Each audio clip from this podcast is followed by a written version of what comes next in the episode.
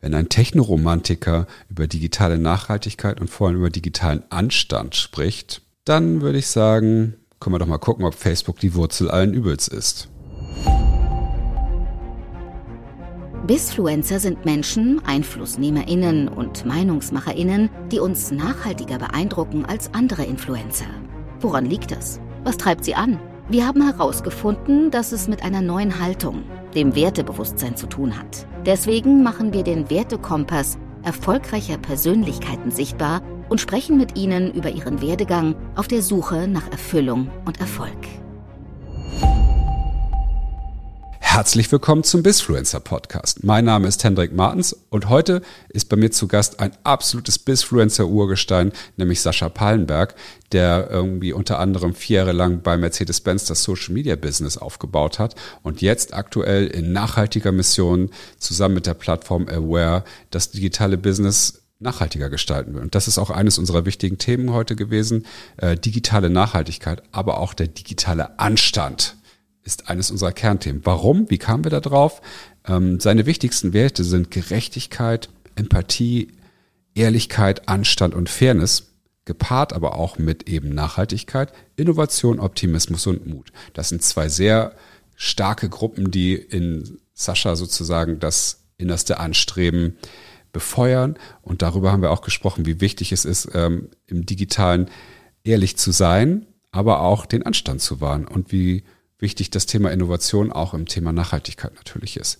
Äh, ich erzähle heute ein bisschen mehr hier im Intro, weil Sascha und ich sind sofort mit Anschalten des Podcasts ins, ins in Talk gekommen und haben ehrlich gesagt bei dem äh, für mich ultra spannenden Gespräch total vergessen, das Intro zu machen. So ist es heute anders. Viel Spaß und hört rein du musst ja sehen, dadurch, dass ich ja ähm, 15 Jahre lang äh, in einem Business gearbeitet habe, bei denen die verschiedensten Marken wollten, dass ich über ihre Produkte berichte, weißt du ja, wie der Hase läuft, ja. Und ähm, das ist ja ein Deal, über den du dir im Klaren bist, äh, bei dem ich aber auch äh, klare Grenzen gezogen habe, äh, von Anfang an, äh, indem ich nicht einmal irgendwie von einem Hersteller Geld genommen habe. Deswegen habe ich immer so ein Problem gehabt mit dieser Aufkam mit diesem aufkommenden Trend um Influencer und so weiter.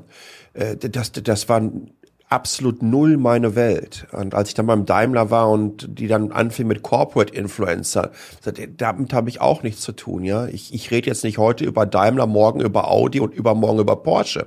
Ja, Daimler ist hier meine Herzensangelegenheit. Die bezahlen mich, ja, aber ähm, ich habe mit dieser Influencer-Welt überhaupt nichts zu tun. Gar nicht. Das, das, das liegt mir total fern. Du warst ja auch schon sowas wie ein Influencer ja eigentlich auch bevor es diese Ich glaube ja, Welt ja. Und diese Begrifflichkeiten gab. Ne? Ich habe ich hab lustigerweise habe ich gestern nach fünf Jahren äh, mal wieder ein, ein, Video auf YouTube hochgeladen und ähm, ich, ich habe ja meinen ähm, mein Blog und so weiter, das ist ja alles weg und das, damit habe ich auch nichts mehr zu tun. Ähm, und auf dem Kanal war ich auch nie irgendwo gewesen. Und ähm, dann war ich schon auf einmal sehr, sehr happy, weil ich habe das außer auf Twitter mal kurz gepostet, sonst nirgendwo, ähm, was da für Kommentare drunter waren. Dass sich Leute irgendwie erste Unboxing erinnern können, was ich 2007 gemacht habe oder 2006. Ich glaube, es war sogar das erste in Deutschland gewesen.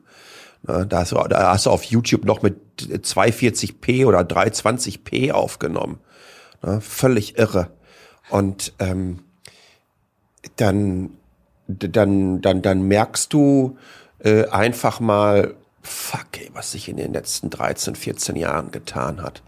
Es ist völlig irre, wie wir uns gesamtgesellschaftlich äh, entwickelt haben äh, in einer in eine Welt hinein, in der wir Werte, die aus Nullen und Einsen bestehen, schaffen und die auf einmal äh, mit, mit Abstand die größte Industrie darstellen. Das finde ich, finde ich spannend. Äh, Werte, die aus Nullen und Einsen entstehen, das ist ja auch gerade etwas, was ja so overspillt. Ne? Das ist ja so, wie, das wird ja so gigantisch jetzt auch durch diese ganzen NFT-Geschichten, die jetzt ja. kommen. Ich glaube, das wird ja auch mehr als nur so eine kleine Hype-Welt, sondern das glaube ich, echt ein großes, großes Etwas. Mhm. Ne? Mhm. Und äh, genau, da werden ja auch tatsächliche Werte definiert für etwas, das aus Null und mhm. Einsen besteht. Ne? Und ähm, aber auch jetzt nicht nur äh, technische Werte, also äh, nee, Geldwerte, sondern ich glaube ja einfach durch, durch diese digitalisierte Gesamtwelt, ähm, ja, wo, wo geht so ein Wertekonstrukt mhm. hin? Ne? Also im Moment haben wir ja noch so die klassischen Werte wie Familie, äh, Erfolg, äh, Macht und so weiter. Werden die, werden die im Digitalen eigentlich komplett anders werden? Das, das ist ja auch nichts Neues, ja. Ich, ich kann mich an den Punkt erinnern, als meine damalige Freundin, das müsste so 2001, 2002 zu mir gesagt haben, wie, du hast dir für Diabolo 2 auf Ebay eine magische Axt gekauft und hast da echtes Geld für bezahlt. Ja, also diese NFT-Geschichte und Kryptowährung und hast du nicht gesehen. Bei aller Liebe, aber das äh, Grundprinzip dessen ist äh, Jahrzehnte alt. Ja, und das gab es auch schon damals. Äh, es war natürlich nicht in in dieser Breite vorhanden. Und es gab nicht das, was ich jetzt gerade beschreibe, als etwas, was aus der Gaming-Szene gekommen ist. Ähm, ist nicht rübergeschwappt in andere Industrien. Ähm, Cryptocurrencies sind ganz klar ein großer Enabler dessen gewesen, dass auf einmal die Werte, die aus Nullen und Einsen bestehen, die nur im Digitalen vorhanden sind, etwas darstellen, was offensichtlich auch in der analogen Welt bei Menschen nicht nur emotional was auslöst, sondern ähm, über den ideellen Wert einen materiellen auch äh, darstellt. Und äh, wo ich auch einmal umtauschen kann, ja, also äh, genau wenn diese wenn die Schnittmenge oder der Konverter zwischen digitalen und analogen installiert wird, fangen wir an, in beide Richtungen Werte neu zu bemessen und sie miteinander zu vergleichen und aufzuwiegen. Und, und da stehen, da stehen wir komplett drin. Ich glaube sogar, dass um Nachhaltigkeit, äh, von der wir ja alle so gerne reden, wirklich umzusetzen für die Gesellschaften des Morgens, für die klimaneutralen Gesellschaften, es möglich, äh, es von fundamentaler Wichtigkeit ist, dass wir uns in derartige Gesellschaften entwickeln werden. Wir sind momentan ganz klar in der monetären Gesellschaft unterwegs, nach wie vor. Aber wir müssen eine ressourcenabhängige äh, uns entwickeln.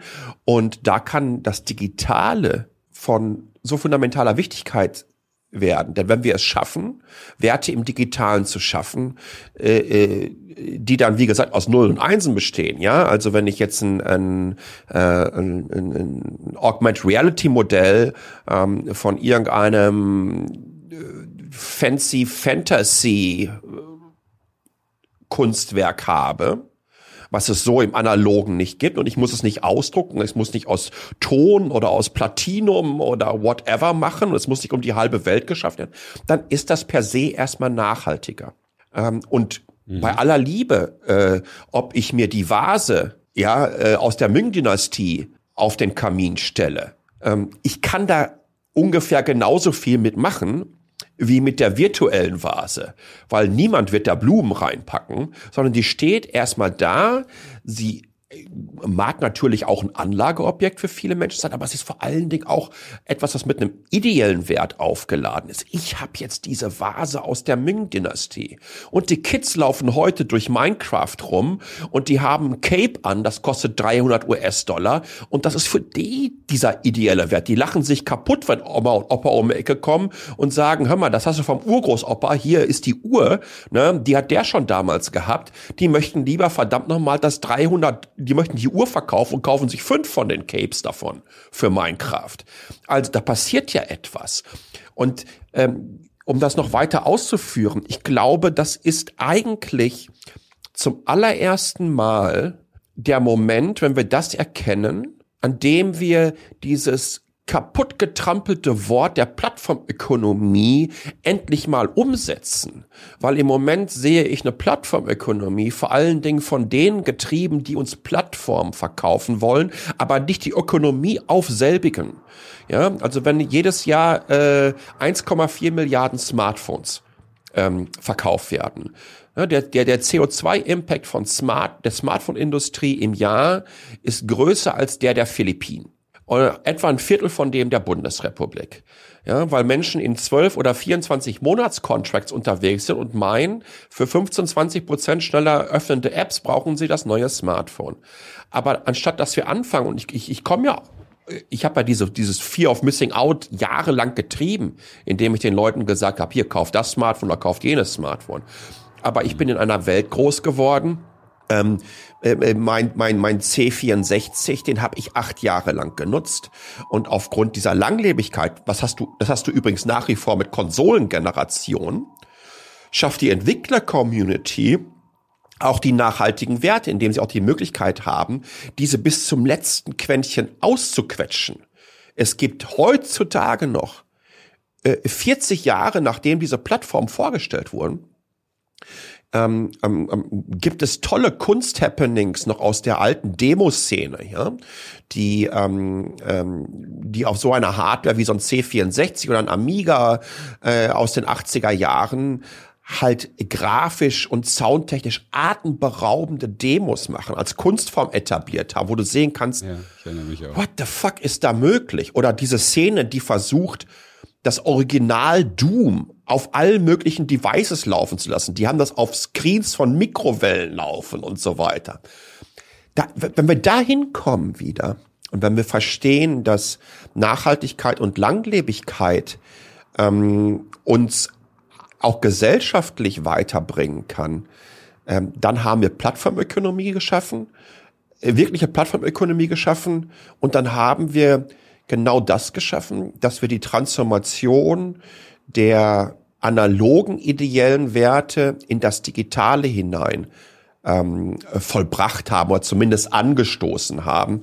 Und äh, es gibt ja im Analogen ganz, ganz wunderbare Beispiele dafür, ja, ähm, um, um, um den Menschen einfach auch zu zeigen, ey, Freunde, äh, was ihr hier mit einem, einem, einem, einem Wert äh, definiert oder beziffert, das ist zum Teil Quatsch. Für mich ist da der, der Klassiker immer noch ähm, die Versteigerung von diesem Banksy-Werk, was er dann durch den Schredder gehauen hat. Ja, und was, was macht unsere bekloppte Welt? Das wird dadurch irgendwie gefühlt fünfmal so viel wert. Ne? Naja. Ich finde ich finde die Idee so, äh, du bringst mich gerade in so einen völlig neuen Horizont rein, ist ja, ähm, du stehst ja sehr für Nachhaltigkeit, also du bist ja auch äh, unter, berätst ja auch Unternehmen in, in diesem Bereich und du bist aber auch Digitalexperte. Schon, schon immer und ewig gewesen. Und diesen Bereich der digitalen Nachhaltigkeit und finde find ich gerade, eröffnet sich gerade für mich total. Mhm. Ne? Also was du ja so sagst, so dass ähm, Technologie so irre schnell voranschreitet, ich muss mir mindestens einmal im Jahr ein neues iPhone oder einen neuen Mac oder was auch immer kaufen, äh, ohne dass diese Möglichkeiten dieser Systeme ja auch nur ansatzweise ausgeschöpft sind, mhm. sowohl technisch als auch kreativ. Ne? Es ist ja auch so, eigentlich haben wir ja total die digitale Fast-Food-Kultur ja. irgendwie so, wo du, äh, du kommst ja gar nicht dahin, äh, ja eben diese, diese Dinge wirklich zu genießen oder wie auch immer man das nennen möchte, ähm, die die digitalen ähm, Möglichkeiten halt schaffen. Und das finde ich, ist mir so noch gar nicht so klar geworden, äh, wie du das halt so sagst, dass man, auch wenn das natürlich jetzt wieder äh, Geek ist oder nerdig, äh, Doom auf ein Display einer Mikrowelle zu bringen, was aber ja eigentlich nur zeigen soll, wie tief man sich eigentlich mit Dingen auseinandersetzen yeah. kann und was da möglich ist. Und das ist ja so ein bisschen übertragen, für mich zumindest gerade so auf die Natur ja auch, wo wir Menschen jetzt im Offline gerade so ganz vorsichtig ein bisschen lernen, nachhaltiger zu agieren und uns das im Kopf ein bisschen zumindest zu fragen, aber wir sind ja genauso hier, genauso schnell konsumiert. Also eigentlich ist ja sowas wie die voranschreitende Technologie, sowas wie der wie die, wie die Waldverbrennung im, im Urwald, weil irgendwie das ist ja genauso. Es geht ja auch so schnell und eigentlich brauchen wir das Fragezeichen. Ja, die einen wollen damit natürlich Geld verdienen. Auf der anderen Seite ist es aber auch überhaupt gar nicht gut für uns wahrscheinlich. Genau. Die Nachhaltigkeit, die wir im Analogen abbilden. Das ist ja nicht etwas, was in den letzten 10 oder 15 Jahren oder sagen wir mal in den letzten 40 Jahren durch die Kampagne Jute statt Plastik losgetreten wurde. Ja, meine Großeltern hatten, das war das Normalste der Welt, einen eigenen Garten. Da gab es einen Gemüsegarten, ähm, es äh, wurden Erdbeeren und so weiter. Also da wurde Marmelade rausgemacht und wenn Weihnachten die Geschenke auf äh, auseinander, Geschenkepakete auseinandergerissen wurden, dann hast du hinten in der Ecke noch die Uroma äh, rufen hören. Sei mir vorsichtig mit dem Geschenkpapier, ich bügel das und dann nehmen wir es für nächstes Jahr wieder. Das ist ja, das ist ja, also, also mehr Nachhaltigkeit geht ja äh, fast gar nicht mehr. Oder dieser Klassiker, ähm, es gibt diese Woche einen schönen Eintopf und am nächsten Tag wurde dir gesagt, der wird am nächsten Tag noch besser schmecken. Ja, das ist dann nicht alt, sondern der schmeckt besser, weil äh, die ganzen Ingredients und die ganzen Gewürze etc. pp. dann wirklich richtig sich so einkochen konnten und die hatten ja auch jedes Mal recht. Ähm, diese äh, die kluge Hausfrau oder was hätte die Oma dir gesagt, ja, äh, wie man das machen sollte. Das sind ja zum Teil über viele, viele Generationen übermittelte Prozesse, die in dieser Zeit äh, entsprechenden Effizienzsteigerungen unterworfen wurden und Erfahrungen unterworfen waren und von denen wir profitiert haben. Und dann sind wir auf einmal in so eine Welt abgerutscht. Ich glaube, das Allerbeste äh, ist, äh, wenn, wenn ich nochmal dieses Beispiel des Gemüsegartens heranhole, ja. Das ging irgendwann mit dem eigenen Gemüsegarten los. Äh, ähm, dann kam der Tante Emma Laden um die Ecke. Dann bist du dann dahin gegangen, hast dir dann da dein Gemüse abgeholt dann hat der erste Konsum aufgemacht. Bei uns im Europa haben wir mal Konsum genannt, gesagt, ne? Also der erste Supermarkt aufgemacht. Und, äh, und, und, und, und, und, dann kam Amazon, die haben am nächsten Tag geliefert. Und jetzt sind wir verdammt nochmal in einer bekloppten Welt des zehnminütigen Lebensmittellieferwahnsinns unterwegs. Also wir haben uns ja in etwas hineingesteigert, wo ich mich frage, Gibt es dafür noch eine Steigerung? Also rein technologisch würde es eine Steigerung geben. Rein technologisch ist dann das Superlativ dieses Wahnsinns wieder ein ein extrem nach, ein, ein, ein, ein, Rückzug auf etwas Nachhaltiges. Das wäre nämlich, ähm, wenn wir dahin kommen, dass jeder zu Hause äh, seinen ganz persönlichen Replikator stehen hat oder 3D-Drucker und wir uns alles ausdrucken können.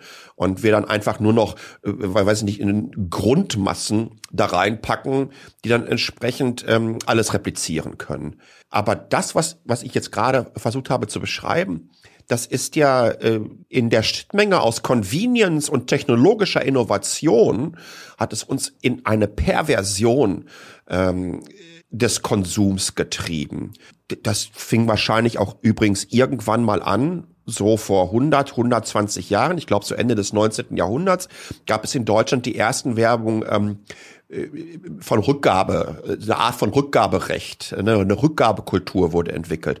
Und die Rückgabekultur ist mittlerweile ähm, auf einem Level angelangt, äh, wo sich Menschen äh, acht Paar Schuhe bestellen, weil sie genau wissen, dass sie sechs davon ähm, ähm, zurücksenden können. Mittlerweile gibt es eine, eine, eine, eine Industrie, die drumherum nur dafür da ist, Rücknahmen entgegenzunehmen und zum Teil vor allen Dingen auch zu vernichten. Das heißt, wir, wir haben Produkte, die gehen durch den kompletten Wertschöpfungs, äh, die komplette Wertschöpfungskette, die sind, bestehen aus globalen Einzelteilen, die werden hin und her geschifft, die kommen beim Endkunden an, der sagt, nee, finde ich doch nicht so toll, kann sie kostenlos zurücksenden, kriegt das Geld dafür wieder und die Produkte werden vernichtet.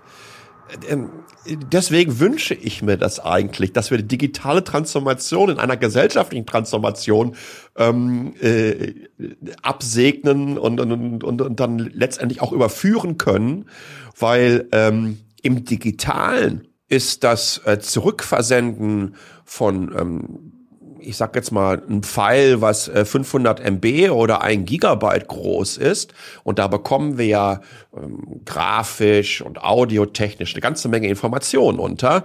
Äh, hat einen weitaus geringeren CO2-Impact als ein paar Schuhe, was ich für den gleichen Preis um die ganze Weltgeschichte ähm, schicke. Und da sind unsere Kids zum Teil viel, viel weiter. Und letztendlich muss man sich fragen, brauche ich im analogen zehn Paar Schuhe, wenn ich nur zwei Füße habe? hm, schwierig, ich kann sowieso nur einen auftragen. Und was ist da nicht, ist das nicht besser, wenn ich dann, da hole ich wieder das World, äh, das Minecraft Cape raus, wenn ich eine Kollektion von diversen Capes habe und kann dann mich mit meinen Freunden im Digitalen jeden Tag äh, anders darstellen letztendlich ist das ja auch eine, ne, eine Art von, wie definiere ich mich selber, ist ja ein bisschen Show-off etc. pp. Ich finde es, ähm, du sagtest gerade eben auch nochmal dieses, ähm, das Wort des Converters äh, von digital nach analog hin. Also, ne, also das wäre ja der, der konsequenteste, der ultimative Schritt im, wäre ja also ein Replikator im, im technischen Sinne auf jeden Fall. Aber ich finde ja auch wichtig, mal zu überlegen, wie konvertieren wir denn aber auch digitale Meinung oder Mindsets ins, ins, ins Offline? Weil ich, was mich ja gerade im Moment immer so umtreibt, jetzt, weil gerade aber auch dieses ganze Thema ja auch so groß gehypt wird, ist ja im Social Media Bereich Leute, die sich gegenseitig diffamieren, einfach nicht gut zueinander sind und der du dem Gerechtigkeit sehr, sehr wichtig ist. Mhm. äh, mit, dem, mit dir macht das doch bestimmt auch was, wenn du so mitkriegst, wie diese ganze bist ja, auch wo du jetzt woanders lebst, kriegst du ja Deutschland bestimmt digital zumindest trotzdem mhm. mit. Und das, ich finde das ja ganz, diese Cancel Culture ist ja nicht nur auch nur ein böses Modewort, sondern das ist ja Methode schon seit längerer Zeit. Ich finde, ich denke mir immer so, so wie die Leute ja digital miteinander umgehen, so gehen die ja nicht im wahren Leben miteinander um. Und wie, wie kriegt man da eigentlich mal eine Konvertierung hin? Ne? Jetzt muss ich zu meiner Schande gestehen, und, und, und, und das ist ja auch ein Prozess der Selbstreflexion, der über die Jahre dann bei mir ein bisschen weiter fortgeschritten ist, zum Glück weiter fortgeschritten ist. Ähm, ich, äh, mir sind viele, viele meiner Statements äh, von früher zutiefst peinlich. Ähm, ich bin mit meiner direkten Art und Weise äh, auch, auch, auch immer angeeckt. Das ist doch gar keine Frage. Im Nachhinein, ähm, wenn mir etwas wirklich leid getan hat und ich das gemerkt habe und dass ich auch verletzend war gegenüber anderen Menschen, glaube und hoffe ich, ähm, dass ich allen zumindest erklärt habe, ähm, dass es im ersten Moment nicht so gemeint war. Ähm, ich bin durchaus competitive äh, gewesen in, in meinem Business habe mich über, über, über Quatsch und Bullshit immer durchaus aufgeregt, ja, sag ich so. Aufgeregt ist das beste Wort dafür. Und es hat mich angeregt und getriggert. Und ich habe dann immer relativ schnell Position äh, bezogen und bin hier und da äh, durchaus über das Ziel hinaus äh. Was mir im Nachhinein Hast du das ganz kurz, das finde ich so super spannend. Hast du das reflektiert mhm. damals, das, was du im Digitalen sozusagen losgetreten hast, was du vielleicht dann im Offline wirklich bewirkt hast? Oder hast ähm, du das ähm. jetzt erst so im Nachhinein reflektiert? Ja, ähm, es, es gab einen ganz, ganz wichtigen Punkt. Es, also es gab, äh, es, es gab einige ähm, einige Situationen, aber ich glaube, die Situation, wo das bei mir richtig Klick gemacht hat, ähm, das war, als ich auf einen Kommentar auf meinem damaligen Blog reagiert habe eines Lesers. Und ähm, der, es hat sich eine Woche später herausgestellt, dass der Leser recht hatte. Ich habe ihm ähm, jegliche Kompetenz abgesprochen in diesem Kommentar ähm, und habe danach äh, auf meinen Social Media Plattformen ein Posting gemacht. Ähm, äh, das war, glaube ich, überschrieben mit Bekenntnisse eines gerne groß und ähm, habe um Entschuldigung gebeten aufgrund dieser selbstgerechten, arroganten Art und Weise, wie ich mit diesem Leser umgegangen bin. Es hat mir wirklich richtig leid getan. Äh, weil das äh, übrigens auch für mich, ne? für mich war das sehr, sehr offenbarend, wo ich mir dachte, was ist denn mit dir los? Wie kannst du dich selber so aufladen und dich in so eine Situation buxieren, ähm, indem du so mit einem Gegenüber sprichst, der anonym war, ja, gar keine Frage. Ähm, aber das war nicht in Ordnung gewesen. Ich habe versucht, immer diese ähm, die Balance zu wahren äh, zwischen Kritik üben, ehrlich, transparent, gerecht zu sein und gerade weil ich einen stark ausgeprägten Gerechtigkeitssinn habe und auch aufgrund dieses stark ausgeprägten Gerechtigkeitssinn musste ich da so öffentlich auch drüber reflektieren, weil ich gehofft habe, dass es vielleicht auch bei anderen ähm, etwas auslöst. Äh, du kannst viele Dinge intern besprechen. Ja, das ist insbesondere natürlich ähm, bei großen Marken und Konzernen etc. pp. der Fall. Aber ich glaube, du kannst viele Dinge intern nicht reflektieren. Dazu ist das Umfeld zu homogen. Und äh, um unterschiedliche Perspektiven zu entwickeln, musst du aus dieser Blase raus und muss die Diskussion auf eine andere Metaebene ziehen, damit andere Diskussionsteilnehmerinnen auch daran teilnehmen können. Und ähm, da ist das so äh, geschehen. Und ja, das ist mir heute, das ist mir heute immer noch richtig, richtig peinlich. Es gibt so ein paar Momente, ähm, die mich wirklich ärgern, äh, wo ich mir denke, meine Güte, warum hast du dich da in dem Moment so verhalten? Ähm, ich glaube, dass viele Menschen, die mich über äh, Jahre kennen, ja, ähm, die wissen, das mag jetzt für jemanden Außenstehenden schon ein hartes Statement gewesen sein. Aber da ist der Sascha mal gerade schön diplomatisch unterwegs noch. Ja, und, und der, der, das meint ja auch nicht böse. Das meint er auch nicht böse, sondern der möchte seinen Punkt rüberbringen. Das ist eine entsprechende Direktheit.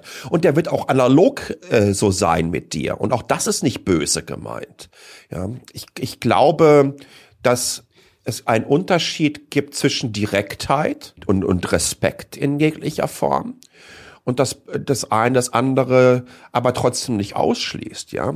Das, ich versuche. Glaubst du denn, dass das eine Entwicklung ist, dass wir Menschen da besser werden? Nein.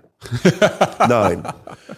Das ist aber doch echt schade, weil ich meine, du hast ja hier so äh, das Wort, das, ich finde das ja ultra mächtig und äh, Anstand ist ja auch etwas, was in deinem Werteset auftaucht. Ja. Und ich finde ja, der digitale Anstand ist, ist einfach nicht vorhanden.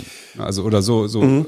Äh, oder hauchdünn transport so so wie so ein ganz dünnes äh, Stück Folie, was aber ständig mit so Fingern durchstochen wird. Mhm.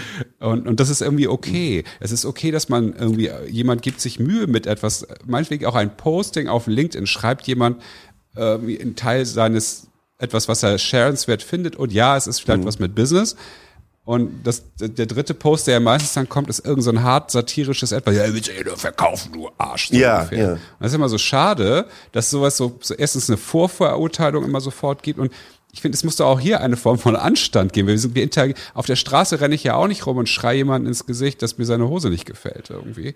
Und, und das ist, wäre auch niemals okay. Aber warum ist das digital okay?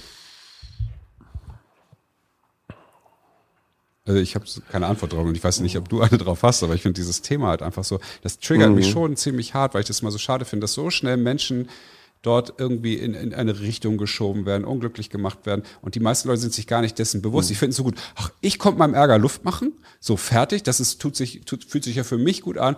Was aber danach ist, dass der Mensch vielleicht sehr, sehr traurig wird, sehr, sehr wütend wird, mit etwas lange rumrennt. Das hat dich ja wahrscheinlich damals auch getrieben, deswegen du einen Artikel geschrieben hast zu deinem eigenen Hochmut an der Stelle, weil äh, du dir wahrscheinlich auch gedacht, der, dem geht's vielleicht auch gerade nicht gut, ne? Weil wenn jemand ja. mit vielen, vielen Followern und, und einer Macht hinter sich äh, das so ausspielt, das hat, das hat ja einen ganz, ganz brachialen Effekt.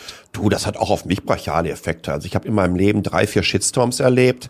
Ähm, der schlimmste war mal, ähm, da bin ich am nächsten äh, Morgen ins Office gekommen, da war mein äh, Twitter-Tab offen. Und da waren, äh, die Zahl werde ich ja nie vergessen, 2022 Nachrichten mit meinem Namen drin. Und dann war, davon waren 99 Prozent eher negativ, ja. Ähm, das, äh, das, das macht was mit dir, obwohl ich da schon die ersten zwei persönlichen Shitstorms hinter mir hatte und, und ja, zumindest zwei, drei Millimeter Teflon über die eigene äh, Haut gelegt habe. Ähm, aber dieses Anstand, also ich habe mein letztes Jahr, Anfang letzten Jahres oder das Jahr davor, habe ich einen Artikel geschrieben, dass der, der Like-Button die Wurzel all Übels ist im, im, im, im Internet. Und das sehe ich nach wie vor so. Ähm, dieses, dieses Anerkennungsvehikel, wenn ähm, die neunjährige Tochter äh, eines Freundes sagt oder er mir erzählt, wenn die ein Foto auf Facebook äh, hochgeladen hat oder in, in ihre Community oder was und das hat nach drei oder vier Stunden nicht x Likes gehabt, dann wird sie es runternehmen, weil sie sich denkt, ähm, das ist nicht toll. Das finden die Menschen nicht gut. Ja, wir, äh, wenn wir uns äh, schon getriggert fühlen, äh, äh, durch diese Mechanismen, durch diese digitale Aufwertung, digitale Anerkennung, wie ist das denn äh, mit den Kids, die in einer Welt aufwachsen, die sie gar, ne, gar nicht ohne diese Mechanismen kennen? Und, äh, und das ist so ein, das ist so ein fürchterlich erschreckendes Beispiel, was ich gerade gegeben habe.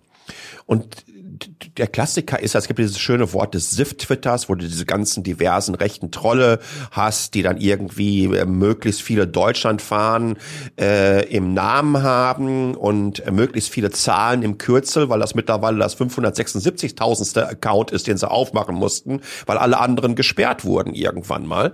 Ähm, dann, dann, dann siehst du ja die Lust an der Geißelung anderer, ähm, das nicht vorhandene Selbstwertgefühl, was durch wenige Likes aufgewertet werden soll und offensichtlich auch wird, weil ansonsten würden sie es ja nicht betreiben.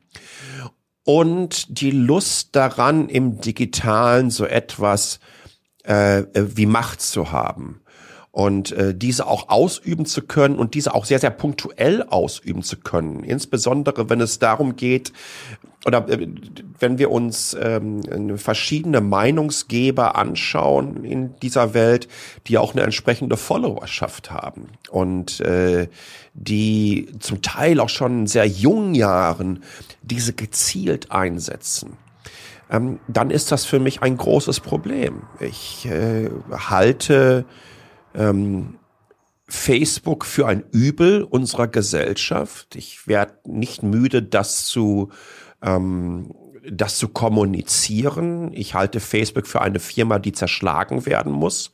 Da bin ich auch in meiner Direktheit völlig mit meinem Gewissen überein, ähm, weil das, was da installiert wurde, gefährlich ist für unsere Gesellschaften. Und die Methodik dessen ähm, im Moment eigentlich noch relativ glimpflich ausgegangen ist bisher. Ich weiß nicht, was noch alles passieren kann. Mit glimpflich meine ich. Natürlich äh, sind Menschen durch Tools und das, das, das mag jetzt sehr populistisch sein, was ich sage.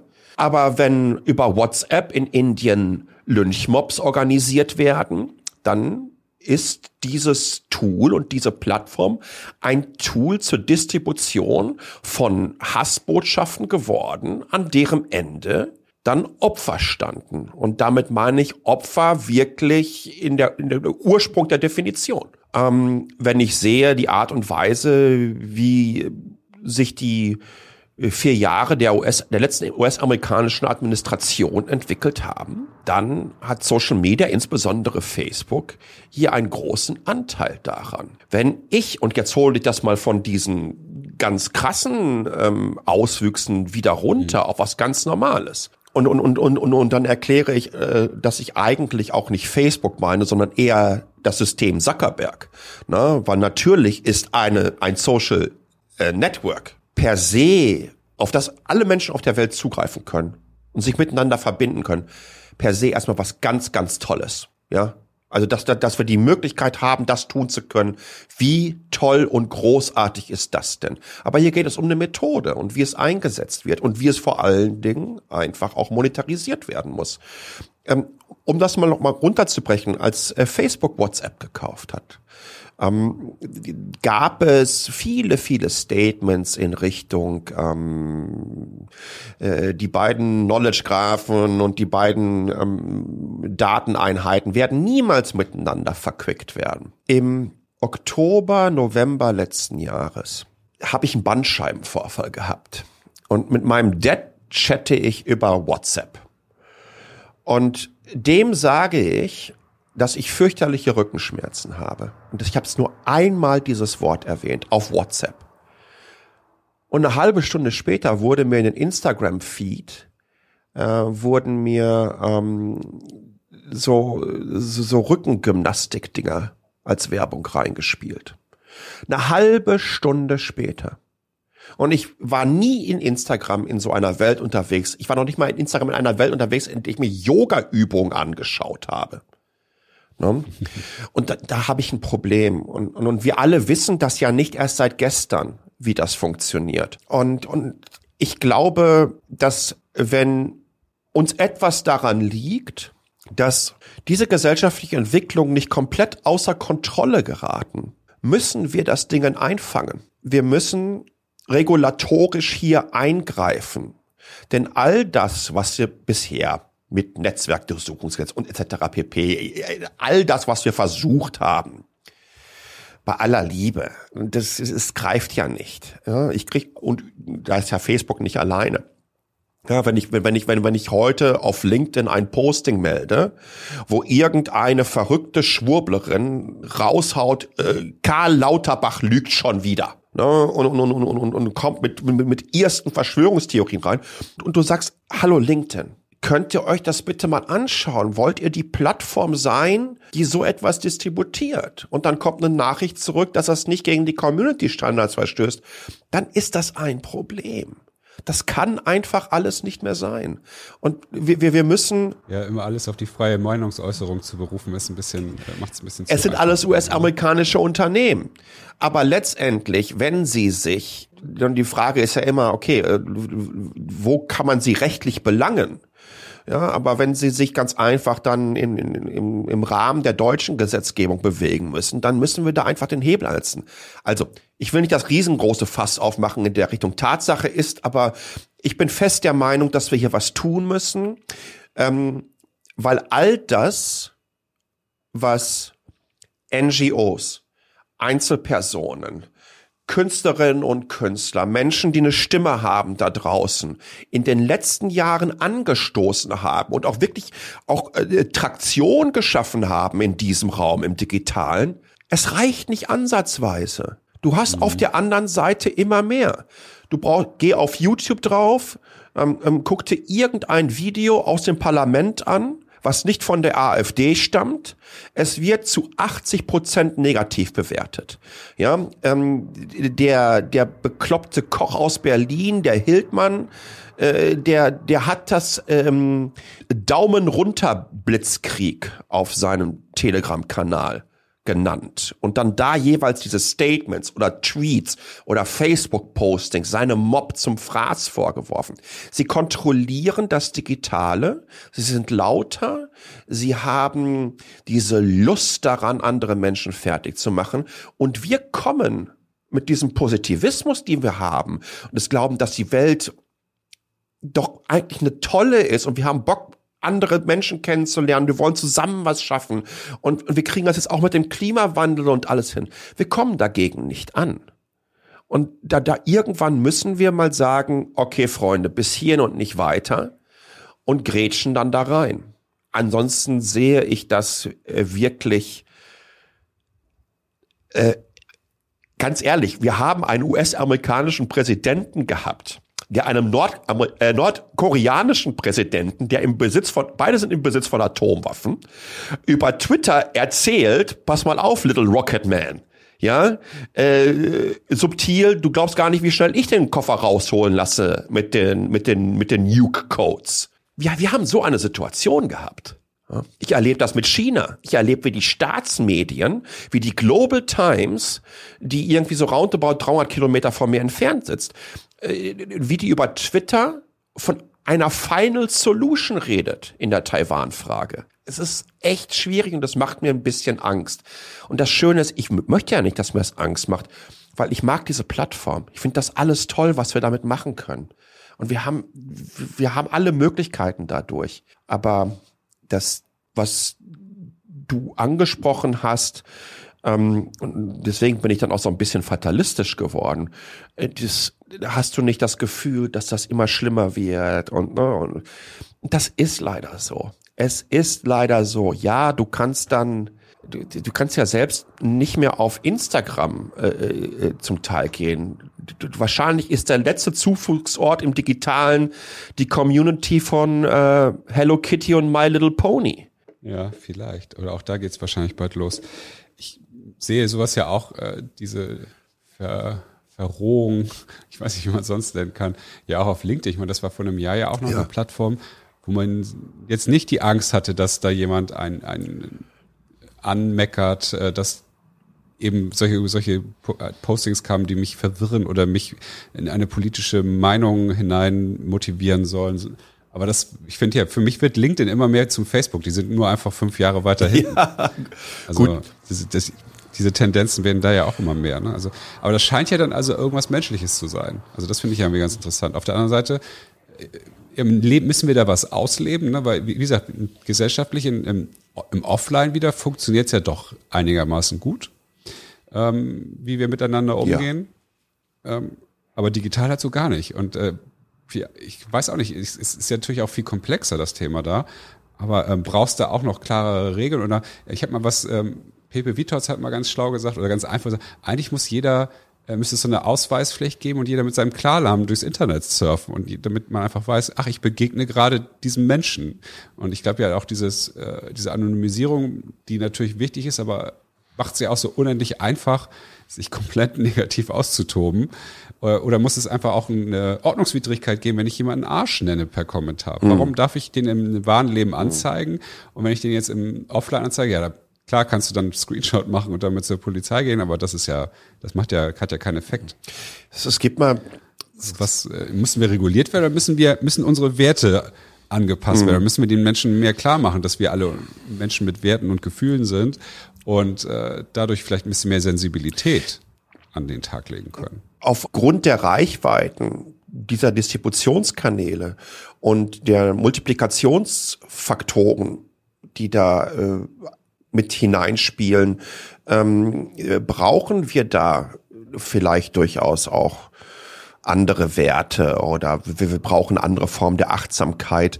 Ähm, es gibt so eine schöne Definition, die hat der, äh, der Bernhard Perksen, das ist ein, ähm, äh, ein Medienwissenschaftler, äh, mal getroffen. Der hat das äh, kommentierenden Sofortismus genannt.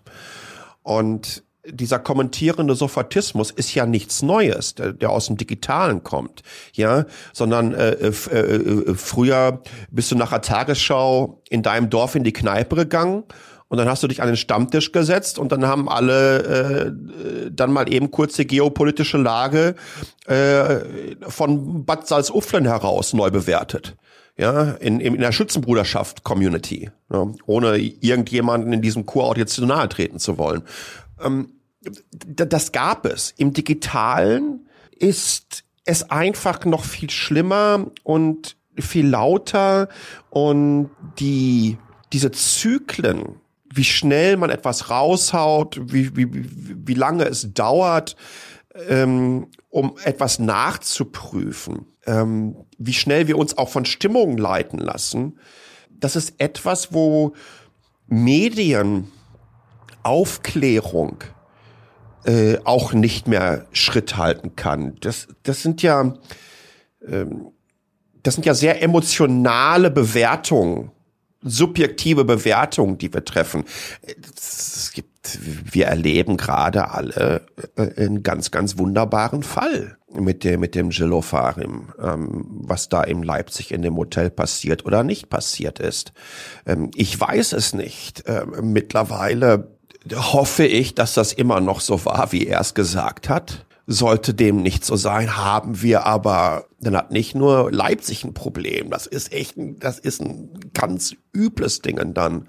Und das ist so schade, dass wir überhaupt jetzt, ne, das, das, das tut mir ehrlich gesagt auch noch weh, ähm, dass doch einmal diese Selbstzweifel äh, äh, dann dadurch hochgekocht werden, wo ich mir denke, meine Güte, äh, du hast dich ganz klar positioniert an dem Tag, das hat dich auch getriggert. Ähm, du glaubst an das Gute im Menschen, du glaubst an die Ehrlichkeit und an die Transparenz dessen. Vielleicht hätte man das aber erstmal sacken lassen müssen. Und jetzt kommt ein, kommen mehr und mehr Informationen zutage, wo man sich denkt, verdammt nochmal, du hast genau dem entsprochen. Ne? Genau diesem Sofortismus. Da kannst du dich gleich im mhm. Duden mit deinem Namen drunter eintragen lassen. Wie schlimm und wie schade. Und vielleicht sind wir einfach auch in rein evolutionstechnisch äh, nicht so. Vielleicht schaffen wir das überhaupt nicht mehr. Vielleicht ist es, äh, braucht es 100, 200 Jahre äh, der Evolutionsgeschichte, dass sich unsere Hirne einfach in eine Richtung weiterentwickeln. Das werden sie de facto tun. Ähm, die Frage ist, in welche Richtung und ob es dann gut ist für uns. Ähm, aber sie werden sich verändern mit, mit, mit den neuen Tools und mit den neuen Art und Weise, wie wir kommunizieren, etc. pp. Ähm, aber äh, ob, wir, ob wir das schaffen, dass wir jemals mit der technologischen Entwicklung noch Schritt halten können. Das bezweifle ich ganz, ganz stark. Das, die, die, die, die, die, die Nummer ist letztendlich ähm, schon verloren. Und da braucht man jetzt nicht irgendwie, äh, das ist übrigens auch ein Facebook-Beispiel, braucht man nicht dieses Beispiel ranholen, ähm, dass dann irgendeine AI bei denen mal eine Sprache oder zwei AIs eine Sprache entwickelt haben, äh, mit der sie sich unterhalten konnten, aber alle anderen konnten nicht mehr verstehen, worüber die sich unterhalten. Ja, und haben dann die Kiste, haben dann die Stecker gezogen. das ist ja schon ein paar Jahre alt. So, und wir haben ganz, ganz große Herausforderungen. Ja, ja, definitiv. Und genau das finde ich spannend, weil dann, dir sind ja so Dinge wie Innovation, Optimismus und Mut sind ja auch ganz wichtige ja. Dinge in deinem Leben. Und wenn du jetzt das, dieses Beispiel zum Beispiel mit den, mit den künstlichen Intelligenz und so, wie, wie, wie ist denn das da mit Optimismus und Mut? Ähm, ich, ich, ich glaube, das Grundprinzip von jeder technologischen Entwicklung und Innovation ist, die Welt zu einem besseren Ort zu machen. Jetzt kann man mir das Totschlagargument der Waffenindustrie natürlich sofort entgegenhalten. Und da kann ich äh, bis zum gewissen Punkt sagen, ja, okay, ich habe äh, auch mal für vier Jahre einen Eid äh, unterschrieben und äh, war Luftwaffensoldat äh, aus voller Überzeugung und wäre das bin es auch heute nach wie vor. Ich wünschte, wir würden in einer Welt leben, in der das nicht nötig wäre. Ja. Leider ist dem nicht so. Ne, wir leben auch nicht in einer, ich wünschte auch, wir würden in einer Welt leben, in der diese ganzen verrückten Trolle nicht unterwegs sind. Ja, also die gab's halt immer schon.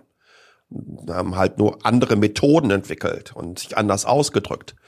Ähm, das heißt, also in einer gewissen Art und Weise haben Waffen und Militär äh, äh, durchaus auch Frieden gesichert. Ja, und das mussten äh, auch Fundamentalisten in Parteien lernen, die heute in Koalitionsverhandlungen für die kommende Bundesregierung stehen. Und das finde ich ganz, ganz großartig. Und ich bin froh, dass das so ist, weil ich bin Realo, bin zwar Idealist, aber trotzdem auch sehr, sehr äh, realistisch, ähm, äh, äh wenn es um wenn es um solche Dinge geht. Und da, da ist unsere Welt einfach äh, zu divers. Und es gibt leider noch zu viele. Ich, ich, als, als, als die Mauer äh, äh, runterkam, das war das Jahr, in dem ich 18 geworden bin. Ja, ich bin, ich habe also die, die Verknüpfung ähm, der persönlichen Freiheit durch das Eintreten ins Erwachsenenalter und den damit verbundenen Freiheiten mit dem, dass der gesamte Ostblock runtergekommen ist dass danach das Schengen, das Schengen-Abkommen in Kraft getreten ist, man überall in Europa leben durfte. Ähm, das ist alles äh, genau in der Zeit ähm, passiert, in der ich vom Gesetzgeber volljährig wurde.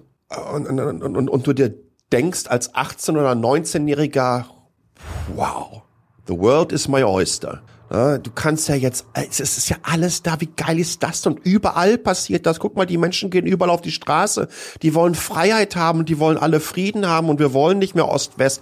Und es wird alles cool und verdammt nochmal, die spielen schon wieder Winds of Change von den Scorpions im Radio. Und ich, Gott, ich krieg, obwohl ich die nicht mag, krieg ich Gänsehaut. Das ist alles da passiert. Und wo sind wir 30 Jahre später? Wir haben selbst in der EU verrückte Populisten im Osten unterwegs, ja. Ähm, wo du denkst, ihr habt ihr nichts gelernt, verdammt nochmal. Das ist, ähm, das ist zum Teil so ernüchternd. Äh, und jetzt gibt es durch technologische Entwicklung einfach multiplizierende Echokammern. Ich glaube aber, und deswegen auch Innovation und Optimismus, ich glaube, dass technologische Entwicklung, dass Innovation und im Grunde genommen offenbare ich mich da durchaus als Tech-Romantiker äh, mit. Ähm, es schafft uns von der monetaren Gesellschaft in die ressourcenabhängige Gesellschaft zu führen, in der niemand mehr arbeiten muss. Weil all die Dinge, die wir benötigen, um unsere Grundversorgung sicherzustellen, automatisiert werden können. Wir sind heute de facto schon in der Lage, genau das zu tun. Es, ich kann das eine nicht losgelöst vom anderen ähm, betrachten das Grundprinzip von Evolution ist es, weiterzukommen. Ähm, es gibt hier, es gibt in der, in der chinesischen Mythologie und lustigerweise ist auch der, der Taipei 101 in der Stadt, äh, in der ich lebe, dem nachempfunden. Der Taipei 101 ist der ehemals, ehemals höchste Gebäude der Welt. Es ist hier so fünf Kilometer von mir entfernt, 508 Meter äh, hoch. Sieht aus wie ein Bambus.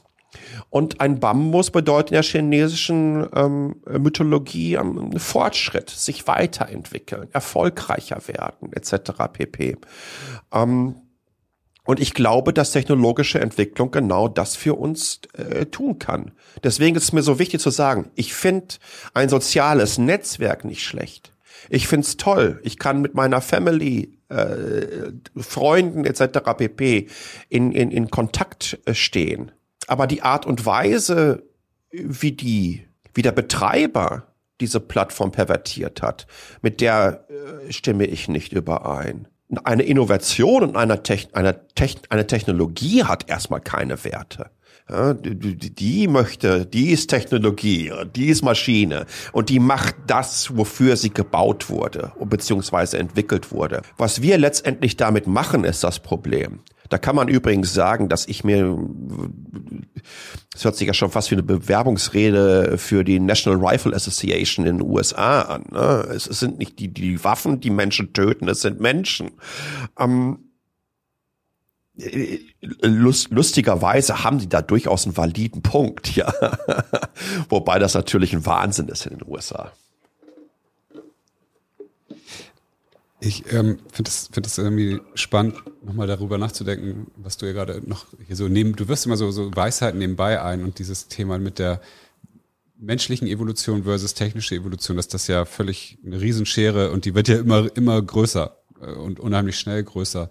Deswegen stelle ich mir gerade so die Frage, braucht es also eine technische Evolution, damit wir digital, sozial besser interagieren können? Also ne, wie kann sowas aussehen? Weiß ich, kann, ich kann es mir gar nicht vorstellen, aber wahrscheinlich muss es ja so sein, weil wir von unserem Gehirn her, das wird ja einfach mal doof gesagt, hunderttausende von Jahren dauern, bis wir vielleicht diese, diese so diese Art, wie wir jetzt kommunizieren, äh, wieder wieder nummer richtig betreiben können digital, weil unser Hirn dazu überhaupt in der mhm. Lage ist. Weil wir sind ja eigentlich total dauerüberfordert von den ganzen Signalen, die digital auf uns einstürmen. Ich bin mir sicher, dass wir in den nächsten 50 bis 100 Jahren klassische Entwicklung erleben werden, wie das, was angefangen wurde in 50er und 60er Jahren von Science-Fiction-Autorinnen als, als Cyborgs äh, zu definieren, ähm, stattfinden wird.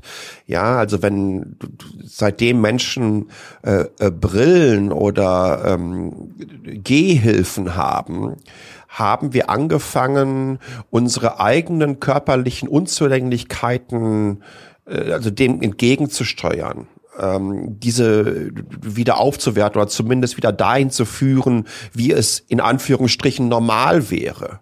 Ähm, ein, ein, ein, ein, ein Herzschrittmacher ist ein, ein technologisches Wunderwerk, ja, die wir heute ja, zwischen Tagesschau und Wetterkarte mittlerweile verpflanzen ja, oder, oder ein künstliches Herz. Mhm. Es ist ja Wahnsinn, was da in den letzten Jahrzehnten passiert ist. Also warum sollte es nicht der Fall sein, dass ich Enhancement Devices mir irgendwo ähm, hinter die Ohren ähm, klicke?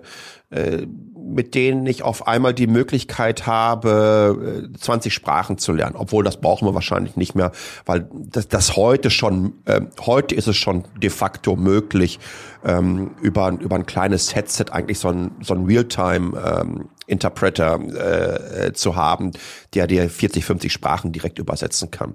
Also ich glaube daran, dass wir uns evolutionär weiterentwickeln werden, und das, was in technologischer Entwicklung äh, stattfindet, ähm, auch direkt an und in uns weiter stattfinden wird. Die Medizin hat uns den Weg gezeigt in der Vergangenheit.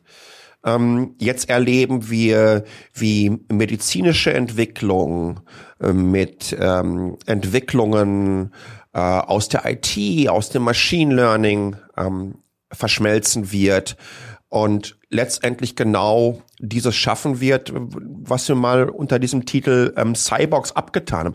Ich weiß nicht, ich habe seit ich habe seit fünf oder sechs Jahren einen NFC-Chip in meiner Hand. Da kann man sagen, okay, seit kannst du auch seit 15 Jahren schon in Hunde reinpacken. Und Near Field Communication ist auch eine uralte Geschichte. Mir war es immer wichtig, äh, auszuprobieren, was das bedeutet ich bin mal ein Jahr mit, mit, mit, mit ein paar Google Glass rumgelaufen, um zu sehen, was macht dieser zusätzliche Informationslayer vor meinen Augen mit mir? Ähm, was kann ich davon nutzen? Was macht es auch mit meiner Umwelt? Wie reagieren Menschen dann darauf? Wir entwickeln uns weiter durch technologische Entwicklung und wir werden in, also ich bin mir ganz, ganz sicher, dass es in diesem Jahrhundert passieren wird. Ganz, ganz sicher. Äh, wir werden dann in Bereiche kommen, die in, in, in, in, in vielen Kulturen übrigens äh, sehr, sehr normal sind oder sehr geläufig sind. Ähm, Im Shintoismus gibt es, gibt es die Perspektive auf, auf, auf, auf, auf, auf nichtmenschliches Leben oder auch nicht tierliches Leben, also sagen wir mal künstliches Leben, äh, dem man trotzdem eine Art von ähm, Persönlichkeit zugesteht. Ähm, Teile des, also da sieht man übrigens schon, wie stark die Affinität oder wie früh die oder woher die Affinität von Japanerinnen und Japanern zu Robotern kommt. Ja, wie schnell sie sich mit einer Maschine auch auf einer auf einer auf, auf einer persönlichen Ebene austauschen wollen ähm, Teil des, ähm, des Toyota Production äh, Systems, womit sie ähm, äh, die Automobilindustrie angefangen haben, in den 70er Jahren wirklich äh, äh, revolutionär neu zu erfinden, die Art und Weise, wie ich produziere, ist, ich, ich meine, es war Yadoka oder Yakoda. Ähm, das heißt so viel äh, wie Automation with a Human Touch.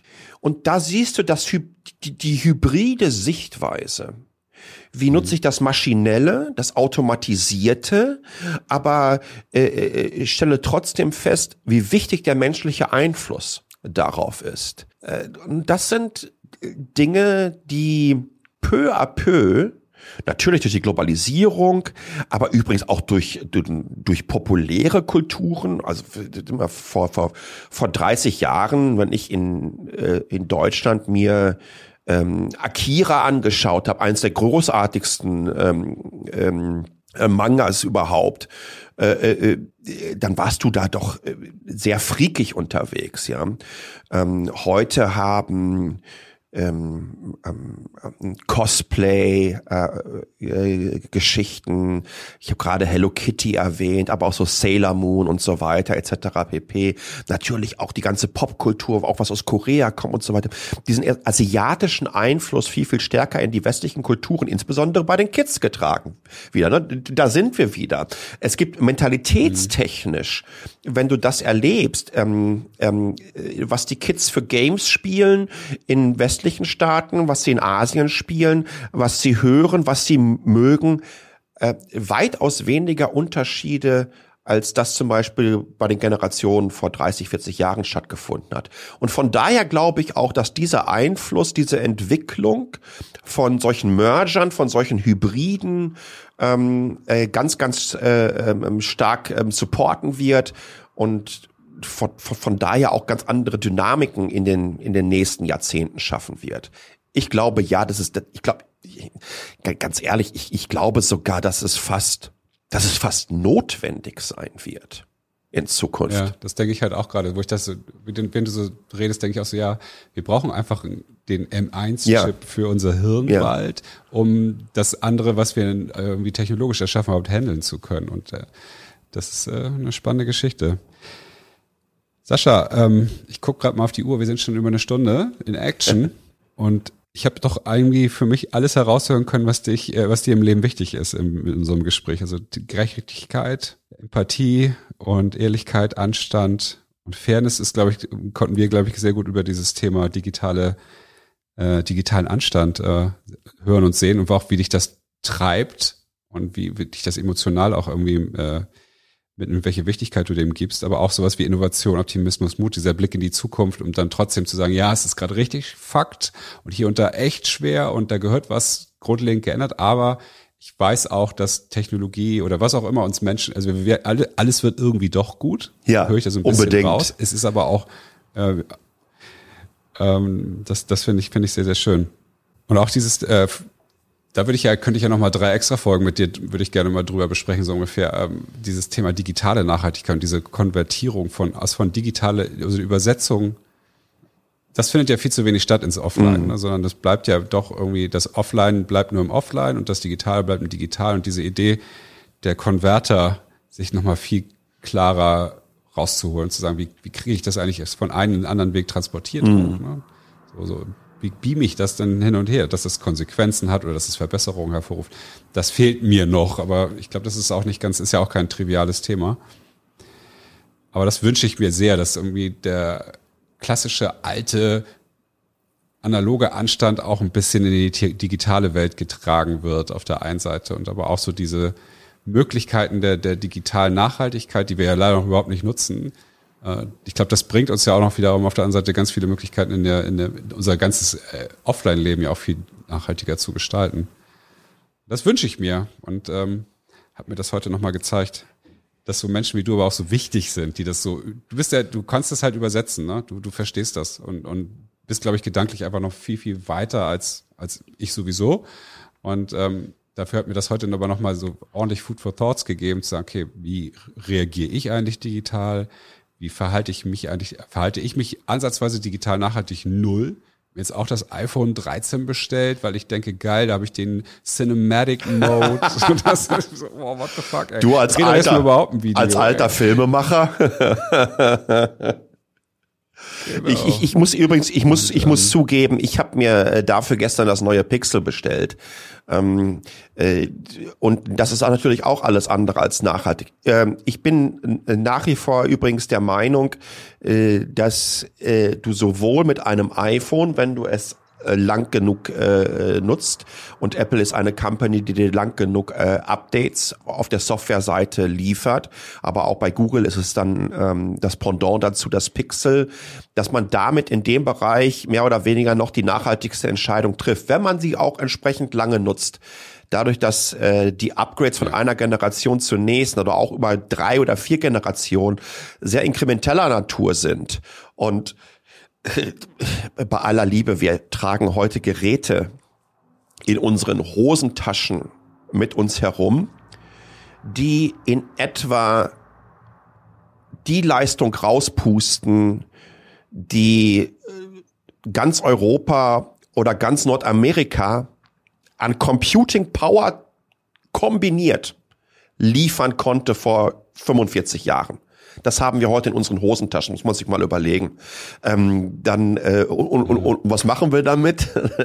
Instagram-Fotos. genau, Fotos vor allem, keine Videos. Ja, das stimmt schon sehr. Sascha, ich danke dir sehr. Ich hoffe, wir führen dieses Gespräch in, in ein paar Jahren mal wieder und gucken mal, wo wir sind. Sehr gerne, Hendrik. Und, äh, hast du noch irgendwas, was du äh, unserer Influencer-Community noch mitgeben möchtest, äh, was dich äh, ja zu deinen Thema, Themen, die du besetzt, irgendwie mitgeben mhm. möchtest? Ich glaube, ähm, ob ihr äh, ein Unternehmen habt, ob ihr gerade gegründet habt, ob ihr Teil eines Unternehmens seid, ähm, ihr habt alle eine riesengroße Chance, ähm, eine Entscheidung zu treffen. Ihr habt ähm, die Chance, die richtige Entscheidung bezüglich der Zukunftsfähigkeit eures Business, eurer Karriere zu treffen. Ob ihr in 10, 15 Jahren noch relevant sein wollt oder ob ihr das nicht mehr sein wollt. Und die einzige Möglichkeit, um in 10, 15 Jahren relevant zu sein, ist, indem ihr eure Prozesse, eure Strategien, aber den Kern eures Business oder vielleicht dessen, den ihr jetzt gründen werdet und euch darüber Gedanken macht, zu 100 Prozent nachhaltig aufstellen werdet. Und damit meine ich wirklich so. Klimaneutral über den gesamten Wertschöpfungsprozess. Warum? Die Kids, die heute jeden Freitag auf die Straße gehen, die werden in 10, 15, 20 Jahren eure Kernzielgruppe sein. Wenn ihr nicht nachhaltig seid, werden sie nicht eure Produkte, nicht eure Services etc. kaufen. Die Regulatoren, die heute weltweit, regional, aber auch überregional und global sich darüber Gedanken machen werden, wie Business in der Zukunft abzulaufen hat, damit wir den verschiedenen Abkommen, die wir noch treffen werden, überhaupt entsprechen werden. Die werden euch das Wasser abdrehen, im wahrsten Sinne des Wortes, wenn ihr in 10, 15 Jahren nicht nachhaltig aufgestellt seid. Je früher ihr das macht, umso größer wird der Entwicklungsvorsprung, umso größer wird auch der kommunikative Vorsprung bei euren Kundinnen und Kunden. Ihr habt eine irre Chance. Das ist kein Angriff auf euren Status quo. Nein, das ist die Möglichkeit, etwas viel Größeres zu schaffen. Und das ist vor allen Dingen die Möglichkeit, etwas in eure Unternehmen, in eure Ideen und Startups hineinzutragen, das nicht von irgendeiner fancy externen Agentur unter irgendeinem Purpose Claim festgesetzt werden muss, sondern den Purpose bringt ihr damit in eure Karriere, in euer Leben, indem ihr nämlich genau das macht. Euch nachhaltig zu positionieren und zu erkennen, dass das eine Riesenchance auf eine Zukunft bietet, in der wir alle gesünder, nachhaltiger, bewusster und letztendlich auch friedlicher leben können. Mit Anstand. Mit Anstand. Danke, stimmt. Ähm, wir gründen ja auch gerade neu. Und äh, wir reden natürlich auch, wir wollen ja auch die Welt verändern und verbessern. Ähm, auf einer, ist mal auf einer Metaebene. Wir wollen ja die Menschen zu ihren Werten mhm. führen. Wir wollen, dass die Menschen verstehen, was, wofür sie eigentlich im Leben stehen oder was ihnen wichtig ist, weil das ja immer weniger Menschen wissen. Ne? Sondern die Werber, der ich auch war, äh, wir sagen den Menschen ja, welche Werte wichtig mhm. sind oder die Politik oder wer auch immer. Und da möchte ich auch gerne so, so eine dass die Menschen sich dessen viel bewusster werden, weil das auch unterschiedliche Werte sind. Aber und nicht aber, äh, aber das Thema Nachhaltigkeit, also auch auf diesem ganz technischen Aspekt, wie du ihn ja gerade eigentlich auch nochmal hinstellst, äh, bringe ich heute nach hier im Anschluss hier habe ich unser unser Joe Fix kommt gleich nochmal direkt vorne hin, weil das ist ja, ja, das kann ich so einen riesengroßen grünen Haken ja auch nur dran machen. Aber leider ist es so wichtig, dass so Menschen wie du oder wie die Plattform Aware immer wieder noch uns leider darauf hinweisen müssen, sagen, hast du dran gedacht? Nee, Alter, dann mach doch jetzt mal. Das ist einfach noch nicht so in meiner DNA. Man und es tut, es ist aber sehr einfach zum Glück. Ich glaube, es ist ganz, ganz wichtig, dass man äh, nicht kontinuierlich äh, solche vermeintlichen Wort zum Sonntagsreden und Statements rauslässt. Äh, und das war überhaupt auch äh, nicht meine Intention gewesen. Ähm, ich glaube, dass wir mit äh, Zeigefingern ähm, nicht alle Menschen abholen können. Aber ich glaube, was wir schaffen können, ist, wenn wir kontinuierlich auf Entwicklung, auf tolle Entwicklung, und da gibt es so unfassbar viele da draußen. In Deutschland gibt es so sensationelle Gründerinnen und Gründer, die, die, die, die tolle Ideen haben. Ähm, es gibt die, es gibt Nachhaltigkeitseinhorns, ja, äh, äh, ich glaube, ähm, E-Plan gerade Photovoltaik-Bereich ähm, ähm, als Einhorn bewertet worden aus Deutschland. Ähm, es gibt ganz, ganz, ganz tolle Entwicklungen. Zeigen, was funktioniert, inspirieren lassen und versuchen, das auch zu implementieren. Das bringt uns oft weiter, als kontinuierlich zu sagen, was alles nicht funktioniert. Sascha, vielen Dank für die Inspiration. Ich danke dir. Und äh, an alle Hörerinnen und Hörer, ähm, teilt die Folge. Ich finde, das dürfen mehr Leute hören. Ähm, das geht nämlich ja heute ja wieder mal nicht um höher, schneller, weiter, sondern eben um das, was in unseren Köpfen ist mhm. und die Fähigkeit, was wir damit machen können. Und wünsche uns allen eine gesunde Zeit. Und ja, hoffentlich können wir das bald wieder machen und wünsche dir auch da in, wie, wie, wie viel Kilometer bist du weg? 6.000? Elf. Oder? 11.000 Kilometer. Krass. Ja, ich hoffe, dass da auch alles gut bleibt. Du bist ja, bist ja auch gerade, äh, dein, dein Land ist ja auch gerade ein bisschen im Fokus. Ja, ja. Da passiert ja vielleicht auch noch einiges. Ich hoffe, dass nichts passiert. Alles wird gut. In diesem Sinne, bleibt gesund, habt eine gute Zeit und äh, bis bald. Tschüss. Ciao.